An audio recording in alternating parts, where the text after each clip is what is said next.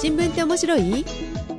中学生でもわかるポッドキャストこの番組は最近気になったニュースについてゆるくおしゃべりする番組です。お届けするのは、ちのカエラと、トーストバナナのゼシカがお届けします。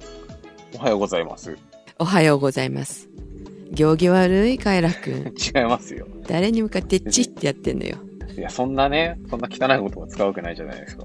そうです 何がありました？ちっていうのはですね、漫画のね、うん。タイトルなんですよ。あ、お行儀の悪い漫画？いや、違う違う違う違う。ち、く、くてん、丸ね？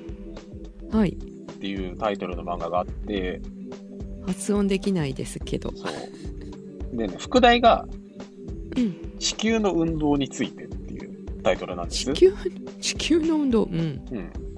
で、中身どういう漫画かっていうと、うん、あの、地動説の話な話なんですよ。なんか歴史物的なって話？そうそうそうそう。うん。舞台はね、あの、一応15世紀のヨーロッパで、イタリア。うんとかそこら辺なんでしょうね。うん。詳しくは言ってないけど。で、うん、まあ、一応ね、なんか、シー教みたいな言い方をしてるんだけど、まあ、要するに、そのキリスト教の異端思想が、もう片っ端から火あぶりにされてるみたいな。ああ、はいはい。っていう時代に、まあ、主人公がね、ちょっとな、なん、な何世代かちょっと移り変わるんですけど、実は地球は宇宙の中心になくて動いてるっていうことに気づいちゃった人たちの話。うん、面白そそう。でね、今、アマアマゾンでね、なんかその単話なんか1話ずう。つうん。売ってたりとかしてるんですけど、うん。これはね、非常にいい漫画ですよ。へえ、どなたが書かれてるんですか？これなんか、う魚豊さんっていうのかな？魚に、うんと、トヨタのと、と、トヨ、豊か。うん。豊か。魚豊さんっはい。ていう人らしへい。え。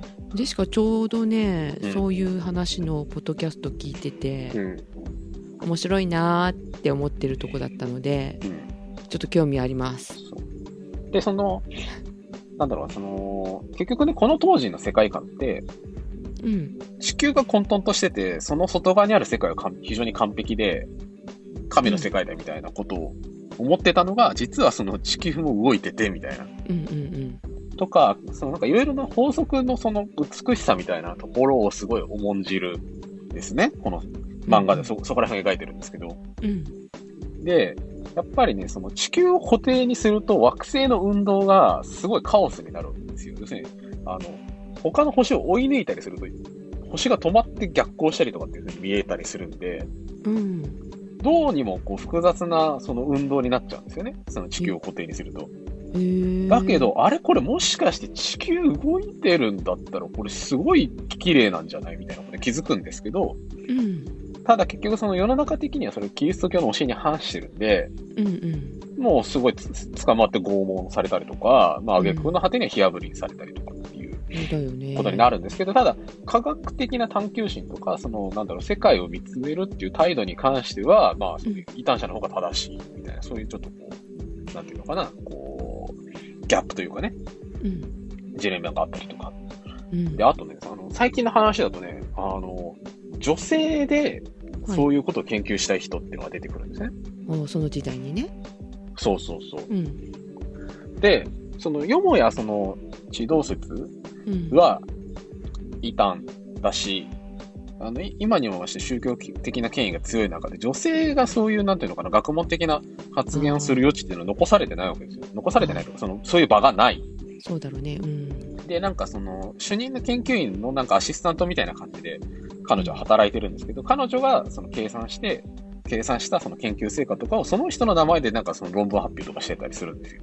うんうんで、あ、私の名前で発表してないんですかみたいなこと言って、それは当たり前じゃんとかってみんな読んでくれないしさとか、ほら、俺の名前で書いた方がみんな読んでくれるから一緒とかって言うんですよね、その人はうんうんうん。で、他の人は、まあ確かにね、君はすごい優秀だけど、ほら、とか、なんか女性はさ、なんか悪魔が取り付きやすいとかって言うでしょ？とか言って、なんか、いや、だからさ、みたいな感じで、非常にその、なんていうのかな、その、昔のキリスト教的な価値観の上にいろんなものがこう積み重なってるんですよね。そう価値観が。うんうん。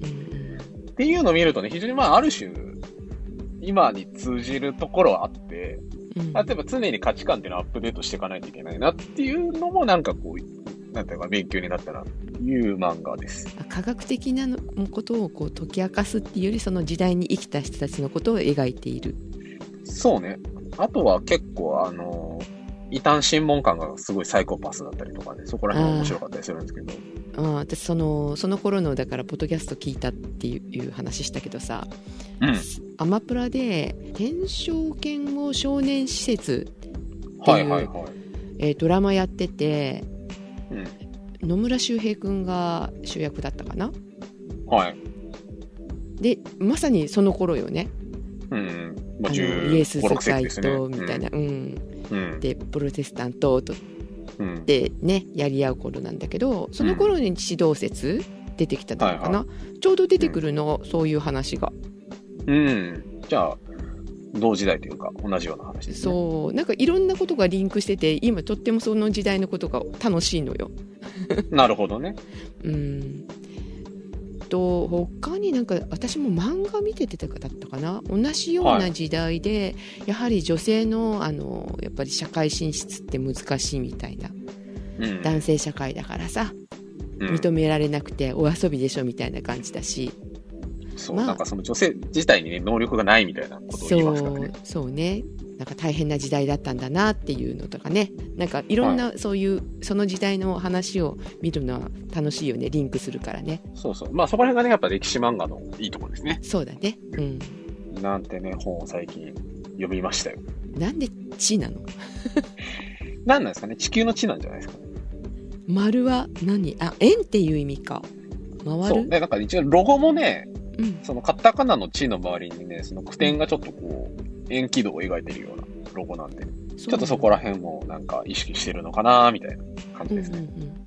でさ私たちが習った頃の歴史の話と最近なんか覆ったことって結構あるじゃん、まあちょいちょいアップデートかかりますよね。ね。ドラマ見てても天草四郎って実は派遣された少年施設団の人の子供じゃないかっていうね説が出てきてるへえ。そうだよね確かにねそんな14とか5だったっけ？えっ、と天草四郎ってねうん。そんな子がなんかリーダーになって命がけでするって変だなってずずっと思ってたけどあ親がそうだったらそうなってくるかもねって子供の時からそういう教育受。けてたらいろんなものに触れたりしてね。ねなるほど。はいこれもあのまだはっきり学説出てるのかどうかわかんない状態だと思うんですけど調べてないので、はいあの興味のある方は調べてくださいって感じだよね。なるほど。はい。はい。地ですか。七です。はい。そして、ジェシカさんの方は？はい。私はちごめんなさい。ゆるいよ。トーストバナナ。トーストバナナ。食パンにバナナ並べて焼いてっていうのじゃないよ、あ、のトーストじゃないんですね。うん。それもちょっと流行ってるよね最近ね。それに上に蜂蜜かけたりとか、メープルシロップかけたりとか、うん。ね、ちょっと焼いてすると美味しいからね。トーストバナナもいいと思うんですけどその、うん。えー、とトーストではなくってバナナチップわかる、あの、ポパリッパリしてるやつ？そうそうそうそう。好き、うん。まあ、自分で買は、買いはしませんけど、まあ別にうん。嫌いじゃないですよ。あれカロリー高そうだよねなんか凝縮してあるしね。なんかちょっとこね砂糖もなんかまぶしてあるっていうかね油で揚げてあるし、うう、ん、ね。そうそうそう。なのでカロリー高そうだなって私もあの嫌いじゃないよ好きようん好。きでたまに買ったりとかするんですけどなんかねトーストバナナは揚げたんじゃなくてトーストされてるの焼いてある。そう砂糖がかかってなくてバナナそのものの甘みはい。で美味しいパリパリしたバナナの良さを生かしたバナナチップなのねなるほど。じゃあ、外から油が入ったりとか、余計なその糖分とか、ないんですね。そうそうそうあドライバナナとはまた違うんだなと思ってうんドライバナナ食べたことあるんだけどあれはちょっとジェシカ的にはすごいまずくってもう二度と出会う出会うことはないでしょって感じなんだけどさ はい。ちょっとドキドキしながらまあ少少量って言っても1キロぐらいだったかもしれないけど買った買ってみたのそのトーストバナナはい。多分ここ10年ぐらいで目から鱗の美味しさでしたすごいじゃないですか。このポッドキャストを始めて以来の、始める前ぐらい からのその歴史のアップデートがかかりましたすごいじゃないですか。でハマっちゃってその1キロペロリと食べてしまったので1キロ。まあ、それは、あれかな？ちょっとバナナチップスだとあまり結果的には変わりなくな そうねカロリーなっちゃってるんじゃないかなって。そうそう。あの皆さんもぜひ出会うことがあったら食べてみてください要注意ですね。はい。そうですか。はいということで今日は気になったニュースがあったのかな？気になったニュース、まあ、2つぐらい紹介しようと思ってるんですけど、はい1つ目が、この番組で、まあ、前段階の話は取り上げていたんですけど、その後、うん。こんなことになってましたっていうところで、はい。1つ目がですね、うん。あの、愛知県知事のリコール問題、愛知トリエンナーレだったっけ？トリエンナーレ。を単に発して、非常にあのけしからんので、うん。えーあの解職請求ですね、リコール。ああその署名を集めて、罷免するかどうかっていう、その、住民投票を行うための署名集め、リコール運動が起きてたんですね、あの後。ああまだ知事さんは続けてらっしゃるってことですよね続けてます。そううんう。んで、そのリコール運動が2020年の8月末ぐらいから11月ぐらいにかけて、うんえーやってたんですけど、結局その必要な署名が集まらなかったんですね。その解職請求の住民投票するに。なんですけど、はい今今になって、その署名が、えー、ちょっとインチキをしてたっていうことがちょっと明るみに出てきたっていうお話です。インチキ？どういうこと、まあ、要するにですね、ある人たちがうん何がしかの名簿を見て、その名簿の名前をこう書き写して、あの、署名を水増ししていたという話。ああ家族全員分をとりあえず書くみたいな？ではうなく、ん。まあ、まあまあ、それに近いんですけど、うんただもっと組織的なことをしていてですね、うんえっ、と、実際どんなもんだったかというと、えっ、とですね、この署署名がですね、あの、提出された43万5千人分集まったらしいんですけれどうん、も、結構集まってるねうん、のうち、うんえっ、と、36万2千人分が無効とされた。え ?83.2%。で、このうち、えー無効になったものですね。うん90%が複数の同一人物によって書かれたもの。で、48%が選挙人名簿に載っていない人物の署名。です。なんか死んじゃった人とか、なんか、その、あなんか愛知の人じゃないとかそういうことですよね。ーよくバレたねまあ、でもこんなかったら分かっちゃうんじゃないですかね。まとまった人たちが、その、いっぱい書いてたっていうことですよね。うんうん。に関しては、なんかその、バイトうん。を雇って うん。やってたっていうことが分かってきた。なんかまあ直接その、そのリコールの団体がまあ集めたわけではなく、そのなんか、なんか外注したらしいんですね。ああそんなまでして。うん。うん、っていうのがまあ分かってきて、まあ実際そのリコールを立ち上げてる会の中の人がまあ実際外注して、この不正署名をこしらえたっていうのは分かってるんです。けど、なんか具体的に誰がやったとかですね、どういうその経緯でやったとかっていうのはまだ明らかになってないんです。そんなにお金をかけてまでやったってすごいよね。逆すにごいですよね。うん。だってやるんならもうちょっとうまくやるよってちょっと思いますけど。で、うん。一応そのリコールの運動団体の会長がですね、はい。なんか有名人ですか？あのイエス・タカスクリニック高須克也さんなんですけれども、うん愛知100万人リコールの会会長ということで名前を連ねてるんですけれども、はいまあ、今回のその、えー不正署名に関しては、不正を指示したことはないし、黙認したこともない。ほで第三者がリコールを妨害するために不正署名を紛れ込ませたと考えている。まあ、こういったコメントを寄せていると。うはいで、このリコールの会ですね、応援団に河村隆名古屋市長もいるんですね。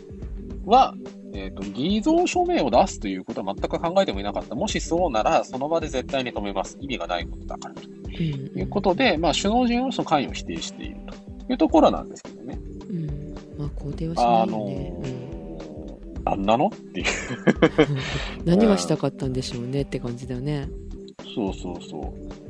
だから、まあ、ひょっとしたら、その高橋先生がおっしゃる通り、その、ちょっと、ね、あの、な何らかのそのさ、あの策謀があったのかもしれないけですけど、まあ、でも、普通に考えて、なんかね、その、バアルバイトのその発注が、ね、800万ぐらいかかってるらしいんですね。じゃあ出どころバレるんじゃないの？そう。だし、アンチがわざわざそんな金かけてやるか？みたいな。頭のおかしい人だよね。そう、黙ってやってたって、集まらなかったわけですから、まあ結果論ですけどね。うんうん。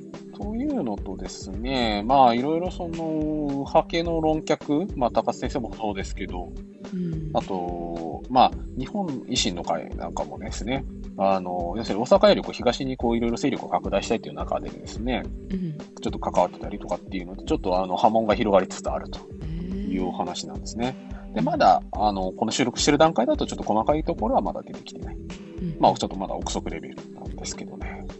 まあ、なんか確かにリスナーさんからもこの、そのリコール署名に関して、なんかその、なんか触れてくださいとか触れなかったんですね、みたいなメッセージいただいてた記憶があるんです。この運動やってた頃にね。こんなこと言ってたのかしらね。そうそうそう。なんですけど、まあ、まあ、なん、まあ、なんちゃらかんちゃら不成立になったんで、まあ、いっかとかと思ってたんですけど、まあ、その後にね、っていうところでですね、実はこんな大掛かりでしたみたいな。そうそうそうそうそう。で、まあ、なんか取り巻く意見として、うんなんかそのリコール運動自体を取り上げなかったのに、なんかいざ不正署名が出てきたら、なんかすごいマスコミを取り上げ、取り上げ始めて、なんかすごいこう、印象操作を感じるとか、うんうん。なんか結局その、なんだろう、リコールをさせないんだろうみたいなとかって言うんですけれども、うん結構この不正署名って結構扱いが厳しくて、うん。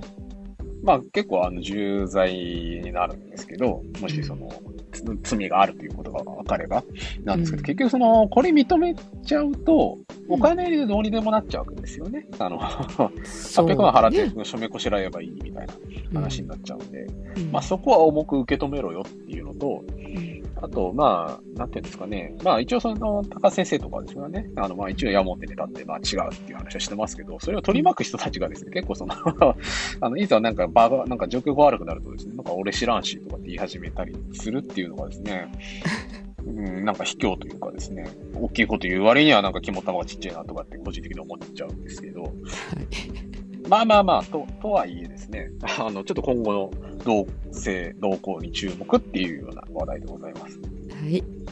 はい。っていうのがまず一つ。はい。あとですね、これもまあ前からその議論に上がってる話で別の話題なんですけれども、うん。えっと、直近のニュースの取り上げ方をすると、はい。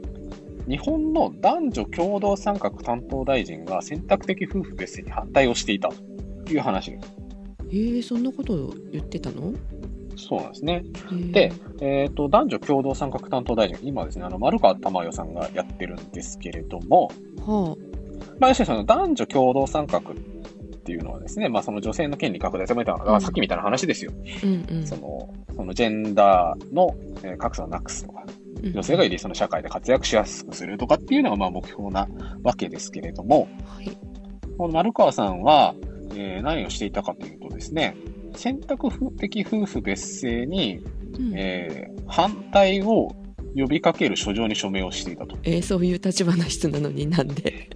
うん。で、これどんな書状かっていうと、うん。選択的夫婦別姓制度の実現を求める意見書っていうのをですね、埼玉県議会でなんかその採択を進めてるらしいんですけれども、はい。まあこれに対してその自民党系の国会議員50人が名前を連ねて、えーまあ自民党としてはこれ反対ですよっていう、まあ書状を送ってたそうなんですが、まあこれもどうかと思いますけど、うん。に対して、まあ丸川珠代担当大臣も、えーうんまあ反対の立場を取っていたと。そうです。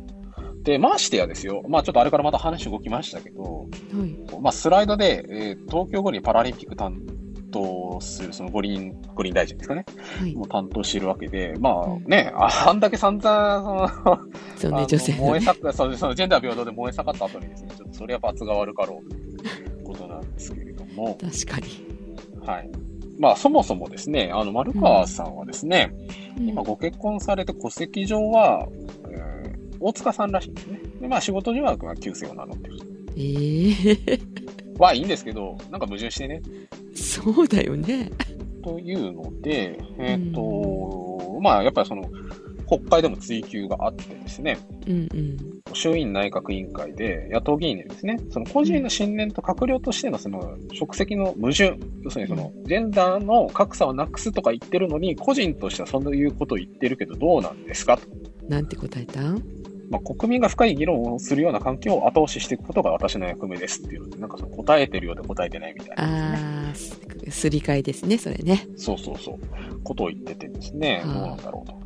で、まあ歴史的にその日本はですね、えっ、と、1898年に、えー施行された民法うん。で、えっ、と、夫婦は家を同じくすることにより、同じ氏、名前を称することとされると。うん。で、よ1947年に民法が改正されたときはですね、えー夫婦は婚姻の際に定めるところに従い、ふ夫または妻の氏を称する。要するに、まあ、同じ名字を名乗りなさいよっていうのが、まあうん、うん規定として載ってるわけですね。はい。で、えっ、と、世界的に見るとですね、夫婦同姓しか認めない国ですね。っていうのはですね、あの先進国の日本ぐらいなんですね。やっぱり。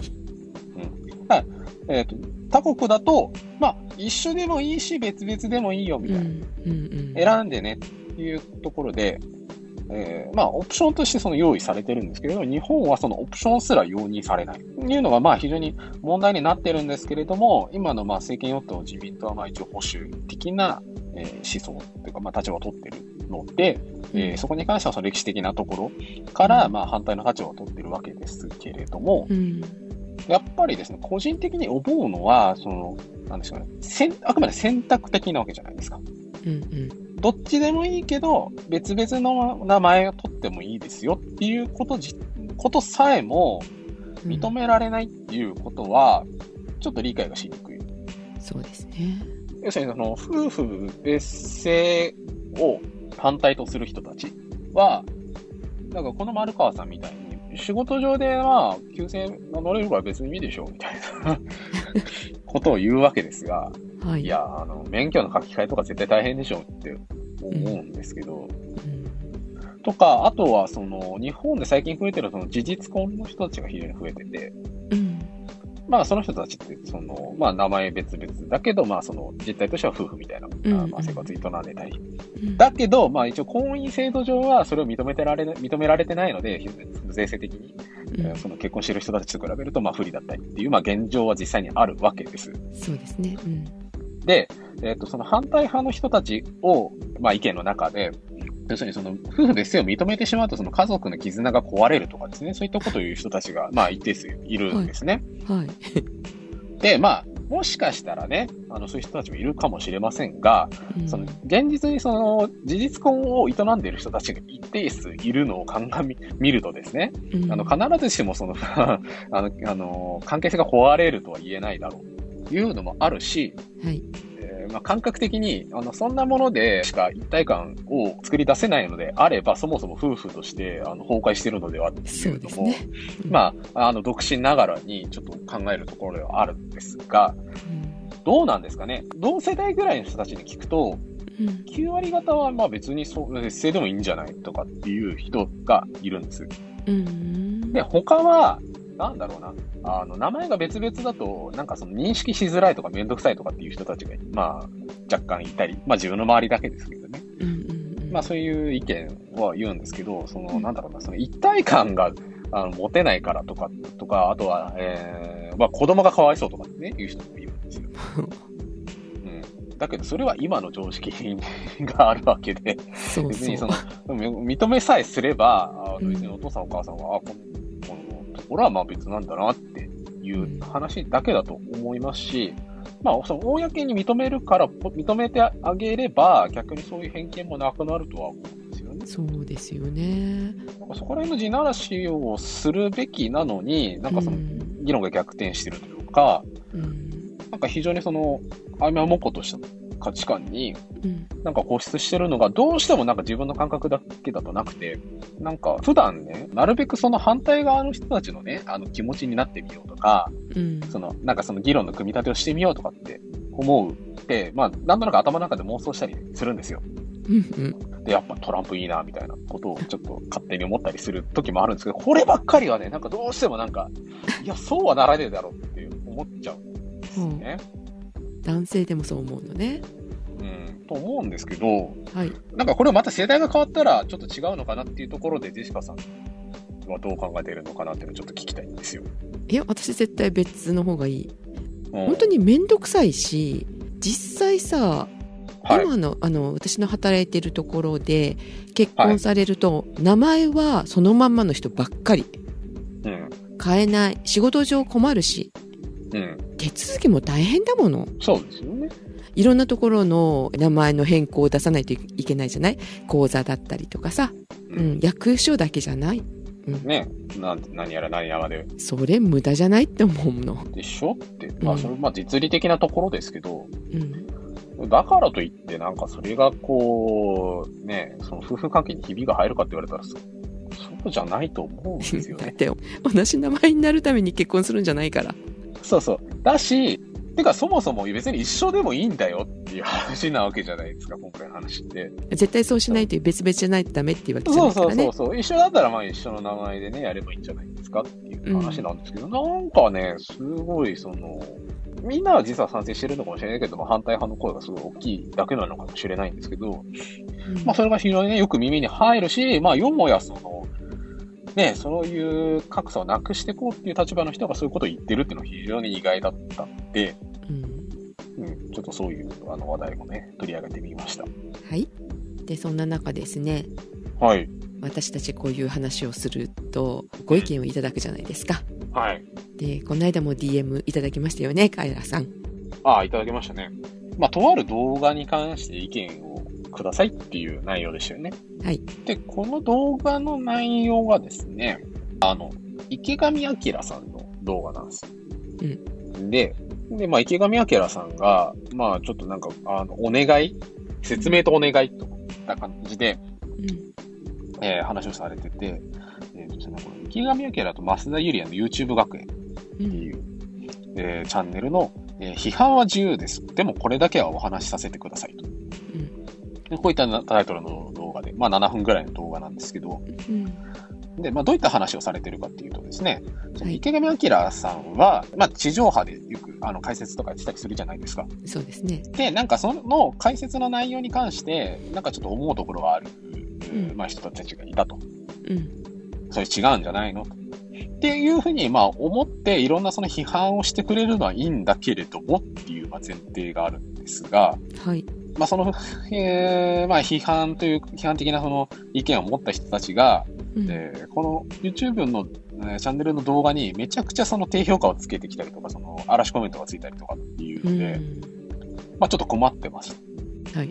で、批判は批判として、それはそれとして、あの、もちろん何を言うかは自由だし、あって叱るべきだと思うけれども、その関係ない動画に対してそのメタクソ言うのはどうなんですかっていう、そういう、まあ、あの、まあ、なんですかね、提言というか、あの、話だったんですよ。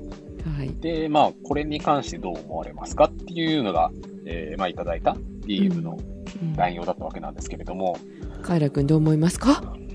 うーん、まあ、その通りだと思いますよ、個人的には。その動画の中のね、話は。だから、まあ、そのテレビで話をしていて、これは違うと思ったことと同じこと、共通した内容に関して、なんか動画で語ってて、その同じその批判の内容になるんであれば、その同じことを言うっていうのは、まあ、妥当だと思いますけど、うん。あのーまあ結局そのいろんな動画がある中で、その全然関係ない動画にもすごいそのディスライクがついてるというのは、まあ、どうなんですかね。まあフェアじゃないような気はしますけど、ただね、思うのは、っていう話をして通じるやつはそもそもそんなことしねえよって 思うんですよね。確かに。そもそも。その話が通じるんだったら苦労しないよねっていう、ちょっとこう、シニカルな目線をちょっと持ってたりするんですけど。あの、それを趣味としてる人もいるよね。バットつけて回る。そうそうそう。とかね、やって、言ってたよ、みたいなさ、ことうんが楽しみな人もいるわけでしょ？うん。まあ、それがいいいいとは思いませんけど。うん。っていうところに関して、まあ、真面目にその、なんだろう、やめてくれっていうあたりは、まあ、なんか池上さんっぽいのかなとは思います。まあ、でも池上さん実は結構ロックな人なんでね、あれですけど。うん。意見っていうと、まあそういう意見になっちゃうかな。で、まああと言ってること自体は別に間違ってないんじゃないのっていうのが、うん、自分はなんかこれ、この動画を見た感想にはなりますかね。うん。コメントに関してはそう、どうでもいいけど、そのバット、うん。指が下向きのやつ、あれがはいはいはい。ダメだって言ってるってこと？でそそうそう、いういの？かしらなんかワンサカついちゃってとかっていう。うん。大体さ、YouTube そのバット評価のそのボタンがあるのが、どうなのって思うところあるんだけどね。あ、まあ仕組み上ね。そう。いいねの数でだけでいいじゃないって思うんだけど。まあね。うん。まあでもわざわざそのバット評価する人っているんだなと思って。まあ律儀ですよね。あの、ね実は好きなんじゃね？みたいな。うん、だと思うよ。あの、わざわざさ、コメントで悪口書く人たちもさ、え結局ファンじゃないって思うよね。うん。ね。ね。自分たち、あの、私たち、桜ジオの方も、やっぱコメント書くところがあったりとかするじゃない？ね ?iTunes iTunes とかね。ねうん。うん。で、そこにわざわざ書いてくれるっていうのもありがたいのかなって思ったりするよ。悪いこと書かれたとしても。まあね、そう思いますよ。聞いてくれてんだもん。そう、少なくとも聞いてもらってるわけですからね。ね。カエラくん人気者だよ。ありがとうございます。なんかね、書いていろいろ書いていただいて、本当にね、あの褒め殺しありがとうございます、みたいな。まあでも、一言言っておくと、書いてあることに関しては自覚があるぞってことを言っておきます。あの、池上さんの話じゃなくて自分の話ね。あ、はいはいはい。分かってやってるぞっていうことは言っておす。うん。はい。という感じで、よろしいんですかね、コメントとしては。若干脱線してましたけど。はい。まあ、また、あの、これに懲りず何か、あの、これでどう思いますかみたいなことがあればね、あの、皆様送っていただけると励みになりますので、よろしくお願いします。お願いします。ということで、お届けしましたのはカエラと、ジェシカでした。いそれでは皆さんいってらっしゃい。ってらっしゃい。